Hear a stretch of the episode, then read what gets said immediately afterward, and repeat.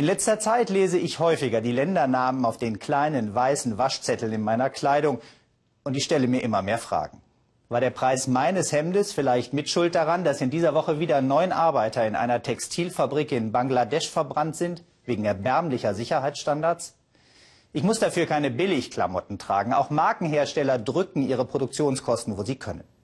In Kambodscha, wo angesehene Firmen wie Levi's, Adidas oder Nike produzieren lassen, gibt es immerhin einen Mindestlohn. Aber der liegt bei ganzen 60 Euro pro Monat. Und wer dagegen protestiert, wird gnadenlos niedergeknüppelt. Norbert Lübbers über die kambodschanischen Opfer westlicher Markenware.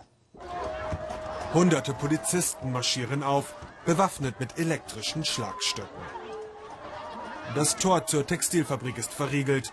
Die Arbeiter, die 10 Euro mehr im Monat fordern, sie wurden ausgesperrt. Die Situation eskaliert. Dutzende Frauen werden verletzt, acht Gewerkschaftsmitglieder verhaftet. So sieht es aus, wenn Textilarbeiterinnen in Kambodscha für bessere Löhne demonstrieren. Wir treffen Srisot. Auch sie ist an jenem Tag mit ihren Kolleginnen auf die Straße gegangen. Doch der Protest endet tragisch für sie. Das Kind, auf das sie hier aufpasst, ist das ihrer Schwester. Ihr eigenes hat sie bei dem Protest verloren. Sie war im dritten Monat schwanger. Da war diese Gruppe von Polizisten. Sie haben auf die Arbeiter eingeschlagen. Plötzlich wurde auch ich zu Boden gerissen. Erst waren da die Schmerzen und dann das Blut. Wir wollen antworten. Ihr Arbeitgeber, die Textilfabrik Sabrina, produziert vor allem für den Sportartikelhersteller Nike. Was ist hier passiert? Warum wurden nach dem Protest 62 Arbeiter fristlos entlassen? Nike lehnt ein Interview ab. Vor Ort versuchen wir noch einmal mit dem Management der Fabrik zu sprechen. Wir haben es jetzt mehrfach versucht, aber kritische Fragen will hier keiner beantworten. Dabei sitzt das Management gleich hinter dieser Tür auf dem Gelände. Um 12 Uhr öffnet sich das Tor. Mittagspause. 5000 Arbeiter strömen aus den Fabrikhallen, die meisten von ihnen Frauen. Sie alle nähen für Nike. Das amerikanische Unternehmen bestellt seine Ware dort, wo sie am billigsten produziert wird. Wir treffen Ta und ihre Kollegin. Die beiden gehören zu den wenigen, die sich trauen, mit uns zu reden. Ihr gesetzlicher Mindestlohn gerade mal 60 Euro im Monat. Das heißt sparen, wo es geht.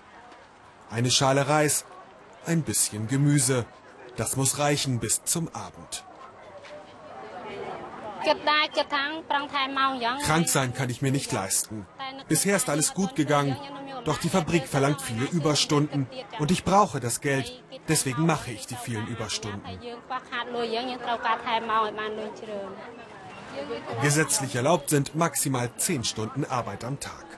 Doch diese Frauen schuften noch mehr, 12, 14, manchmal 16 Stunden und nicht selten auch sonntags. Alles wollen sie sich nicht gefallen lassen, doch seit der Protest niedergeschlagen wurde, macht sich die Angst breit. Viele haben Angst vor einer Kündigung, fürchten eine schriftliche Verwarnung. Andere müssen jetzt darauf warten, dass ihre Verträge verlängert werden und das, obwohl sie schon seit Jahren für die Fabrik arbeiten. Wir fragen nach beim Verband der Textilfabriken Kambodschas. Wie kann es sein, dass geltendes Arbeitsrecht einfach ignoriert wird? Eine überraschende Antwort. Das ist doch keine Sklaverei. Wir zwingen die Arbeiter doch nicht zu Überstunden.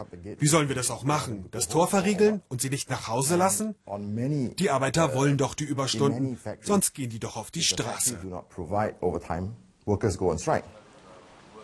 Der Arbeitsrechtler Moon Tula berät Gewerkschaften. Bei ihm erfahren wir, dass die meisten Arbeiter gar keine Wahl haben. Sie müssen jederzeit damit rechnen, auf der Straße zu stehen.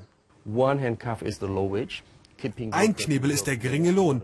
Die Arbeiter müssen die Überstunden leisten, um ihre Familie in der Provinz unterstützen zu können. Zum anderen sind da die befristeten Verträge. Der Vertrag wird einfach nicht verlängert, wenn sie Nein sagen.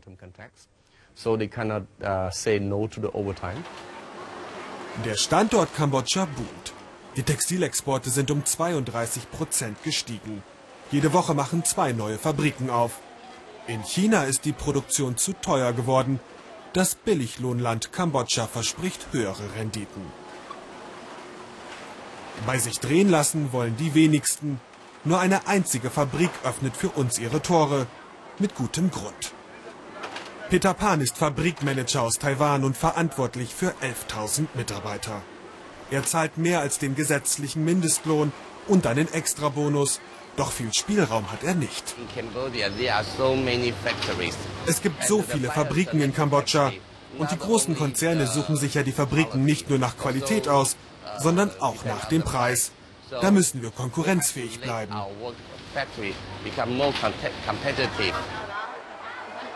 Sicherheitskontrolle vor der Mittagspause. Diese Frauen, sie sind das schwächste Glied in der Produktionskette. Die großen Modekonzerne hätten die Macht, die Löhne zu erhöhen. Nike, Adidas oder H&M könnten die Fabriken einfach verpflichten, mehr zu zahlen, wenn sie denn wollten. Die Konzerne sind doch am Ende dafür verantwortlich, wie viel die Textilfabriken ihren Arbeitern zahlen. Das wissen die Konzerne auch ganz genau, verschweigen es aber lieber.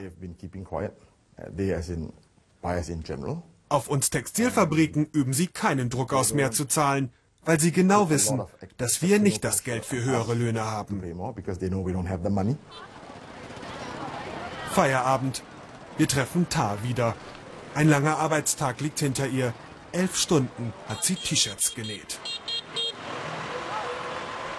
Mit ihren Kollegen quetscht sie sich nun auf die Lastwagen. Alle wollen so schnell wie möglich nach Hause.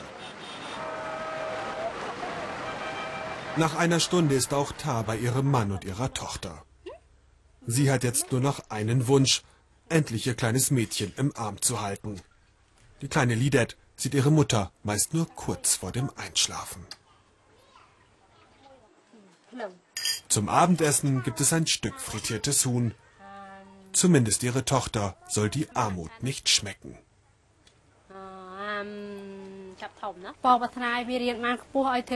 Ich möchte, dass meine Tochter eine vernünftige Schulausbildung bekommt. Jeden Tag in der Fabrik zu arbeiten, immer nur von Monat zu Monat zu leben, das will ich ihr ersparen. Sie soll es besser haben. Ihre Kollegin Srisot hat ihr Kind verloren bei den Protesten für bessere Löhne. Sie hatte gehofft, die Situation der Frauen verbessern zu können. Vergeblich. Ihre Rechte wurden mit Füßen getreten und auf eine Entschädigung wartet sie bis heute.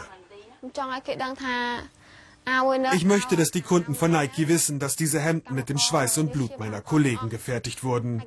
Wir arbeiten hart und ertragen viel. Für diesen Job habe ich mein Kind verloren.